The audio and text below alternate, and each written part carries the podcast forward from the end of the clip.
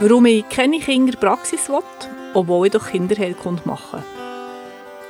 Ich weiss, das ist ein sehr provokativer Titel und ich meine natürlich nicht genau so, wie ich ihn hier gesagt habe. Aber ich lege dir meine Gründe dar, warum ich wirklich nicht gerne Kinderpraxis habe.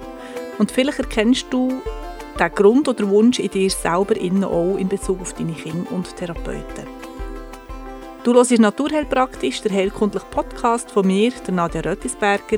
Ich bin eidgenössisch diplomierte Naturheilpraktikerin und biete seit 2013 Kinderheilkundenkurse an und behandle sowohl Kinder als auch Erwachsene und Jugendliche in meiner Praxis in Madiswil im Kanton Bern.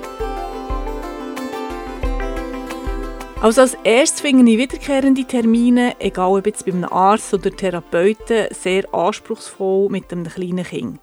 Manchmal hat man ja noch geschwisterte Kinder und die Kleinsten würden eigentlich genau um die abgemachte Uhrzeit entweder schlafen oder essen und das passt ja eigentlich nie, wenn wir ehrlich sind.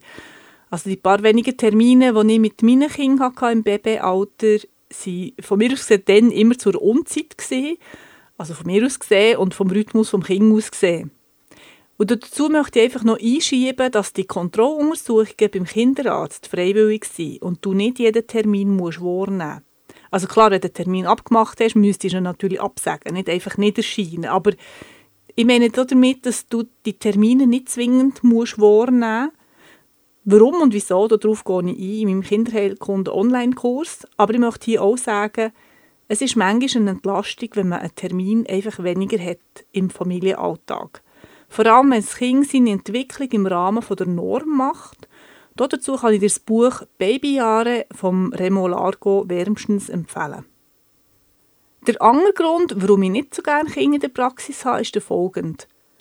Auch kleine Kinder merken sehr schnell, wenn wir Erwachsene das Gefühl haben, dass mit dem Kind etwas nicht stimmt.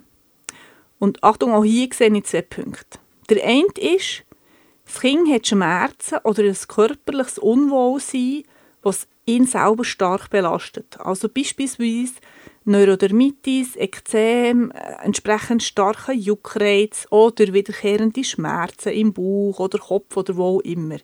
Und je nach Alter stört natürlich das nächtliche Einessen vom Bett, also das Einessen ins Bett, natürlich auch das Kind, aber eben nicht immer. Und da ist also von mir aus ein schwieriger Punkt. Wenn das Kind von sich aus selber nicht versteht, warum es zu einem Doktor muss oder in eine Therapie muss, wird sie in der Regel nicht mitmachen oder einzig aus Liebe zu den Eltern mitmachen, aber hat aber keine tiefere Einsicht oder kein tieferes inneres Verständnis und das Gefühl dafür, dass es etwas verändern müsste. Also ich mache ein Beispiel. Ein Kind, das häufig Schmerzen hat, versteht, warum es in eine Therapie geht, auch wenn es noch ganz klein ist.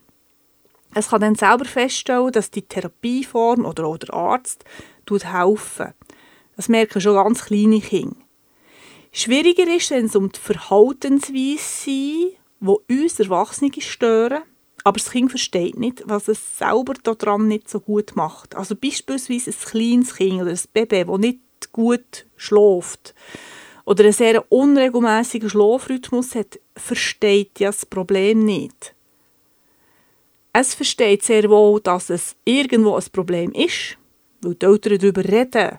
Auch bei Therapie reden sie darüber. Aber aus sich selber heraus versteht das Kind ja nicht, was das für ein Problem ist. Oder ein fünfjähriges Kind, das in der Nacht noch nicht roch ist, merkt nur am Verhalten der Eltern, dass irgendetwas falsch, in Anführungszeichen, ist. Und das Kind selber stört es wahrscheinlich nicht. Darum, sobald das Kind regelmäßig in eine Therapie müssen, wieder in Anführungszeichen, was sie selber nicht verstehen, was an ihnen sollte falsch sein, hinterlässt so eine Therapie auch immer kleinere oder grössere Narben. Also jedes Mal wird unausgesprochen gesagt, dass etwas mit dem Kind nicht in Ordnung ist. Und darum, so gerne ich Kinder auch behandeln, so ungern habe ich sie in der Praxis. Und ich verstehe, dass es häufig eine Marathonarbeit für die Eltern sein kann, um den kleinen Kindern zu helfen. Und ich sage dir hier sehr gerne meine Favoriten als Therapieformen für Kinder in welchem Alter ungefähr. Und ich empfehle dir, frag doch beim Therapeut nach, wenn du dich das erste Mal meldest, wie manche Sitzung dass er oder sie für das Beschwerdebild, das dein Kind hat, ähm, einschätzt. Und ich finde es sehr belastend für die ganze Familie, wenn man ein Kind über Monate oder über Wochen, einmal in der Woche zu einer Sitzung muss führen muss, wenn es unter Umständen andere und einfachere Möglichkeiten würde geben. BB, also ab Tag 0, finde ich folgende Therapiemethode sehr geeignet und benötigen in der Regel nicht manche Sitzungen. Osteopathie, Kraniosakraltherapie, Homöopathie, heilkundliche Unterstützung im grösseren Rahmen bin ich wirklich immer dafür, möglichst wenig Interventionen in der Praxis zu machen. Häufig gebe ich den Eltern Tipps mit oder äh, wir lassen ein Mittel laufen, das die Eltern einem Kind verabreichen können, aber nicht, dass es zwingend immer wieder in eine Therapiestunde muss kommen Und bei einer gut geführten Anamnese findet der Therapeut häufig auch heraus, wo das eigentliche Problem könnte liegen könnte. Und tut die auch an jemand anderes überweisen, der schneller ans Ziel würde kommen. Und Kleinkinder, je nachdem wie heftig die Beschwerden sind, eignen sich wiederum Osteopathie, Kraniosakraltherapie, Logopädie, Physiotherapie, Homöopathie, Ergotherapie, Kinesiologie. Da tut sich das Feld für mich schon viel grösser auf. Ich mache ein Beispiel. Das ist jetzt nicht gegen diese Form von Therapie per se, aber es ist wenig sinnvoll, wenn das Kind alle paar Wochen eine neue Aurasoma-Mischung machen Nur ein Beispiel.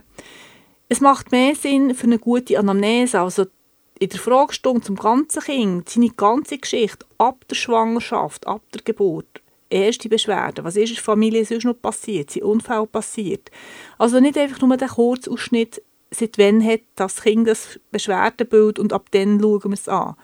Ich möchte dich, liebe Eltern, bitten, frag doch bei der telefonischen Anmeldung für einen Ersttermin an, wirklich grosse Anamnese gemacht wird, weil dann kann man häufiger wirklich schneller die Ursache des Beschwerdebild herausfinden. Je grösser das Kind ist, je klarer ist natürlich auch das Beschwerdebild, das es selber beschreiben kann, ist häufig einfacher, hat auch häufig eine Meinung zu seinen Beschwerden. Ich habe schon Kinder, die gesagt ich habe kein Problem mit was auch immer. Ich habe kein Problem damit. Und nur zum Verständnis, ich rede hier von gängigen Beschwerdebildern wie chronische Verstopfung, nächtliches oder auch tägliches noch Einnässen, chronische Husten, Schlafstörungen, Ekzem, Unverträglichkeit. Also je nach Beschwerdebilder macht es Sinn, dass der Lead bei der Schulmedizin ist und begleitend mit Alternativ- oder Komplementärmedizin geschaffen wird. Aber manchmal macht es aber wirklich auch mehr Sinn, die Schulmedizin so ein bisschen hinten anzustellen und den Hauptfokus auf die Heilkunde oder die alternativmedizinischen Therapiemöglichkeiten setzen. Um deinem Kind oder dir das bestmögliche Rüstzeug aus heilkundlicher Sicht zu geben, biete ich den Kinderheilkunde Online-Kurs an. Es ist ein breites und spannendes Wissensfeld, wo du das allermeiste schnell kannst anwenden bei akuten Sachen. Also Hustenfieber, Ohrenweh, Halsweh, Verstopfung, Durchfall und viele Sachen mehr. Informationen dazu findest du auf meiner Webseite. Du kannst dich aber auch auf meinem Newsletter anmelden, dann erfährst du immer das Neueste. Du findest mich auf www.nadiarödlisberger.ch. Ich freue mich. Wenn du etwas aus diesem Podcast hast, könnt lernen Ich schicke dir ganz liebe Grüße, alles Gute und gute Gesundheit. Deine Nadia Rödlisberger.